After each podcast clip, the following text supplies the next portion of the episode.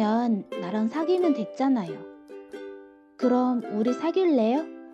드라마처럼 한 열흘만 계약하고 사귈까요?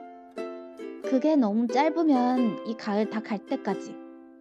그러게 내가 너무 안 이쁜가? 그렇다고 가리고 할 처지도 아닌 것 같으니까. 선배, 우리 그냥 그래요.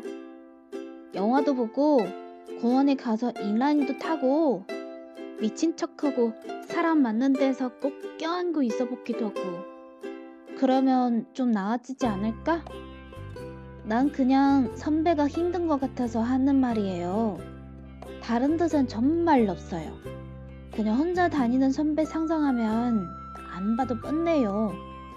가득히나 없어 보이는 사람. 백수라서 더 없어 보일 텐데. 거기다 가을까지 타면 음, 안 봐도 지지로 궁성 백단이 되겠어요. 어때요? 내 신선한 제안이? 하지만 헤어질 때 감정 부스럽게 남겠지 않게. 첫눈이 내리고 가을이 끝났다는 사실과 함께 이제 그만이라고 말하고 씩씩하게 갈라서기. 그러면 쓸쓸할까? 이쁠까? 어떨까? 들려오는 love song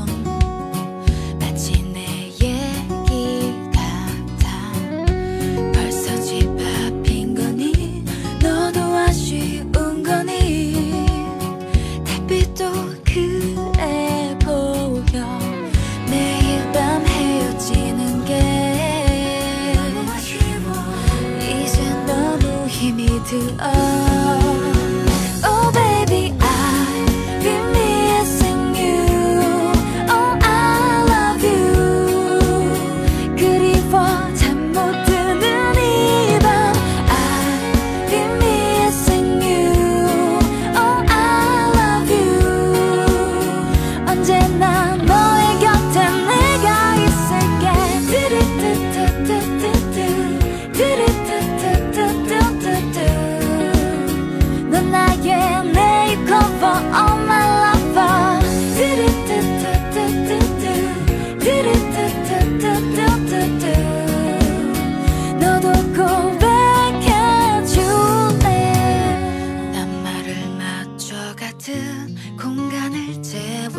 채워가든 너와 함께 하고파 같은 꿈을 꾸면서 같은 곳을 보면서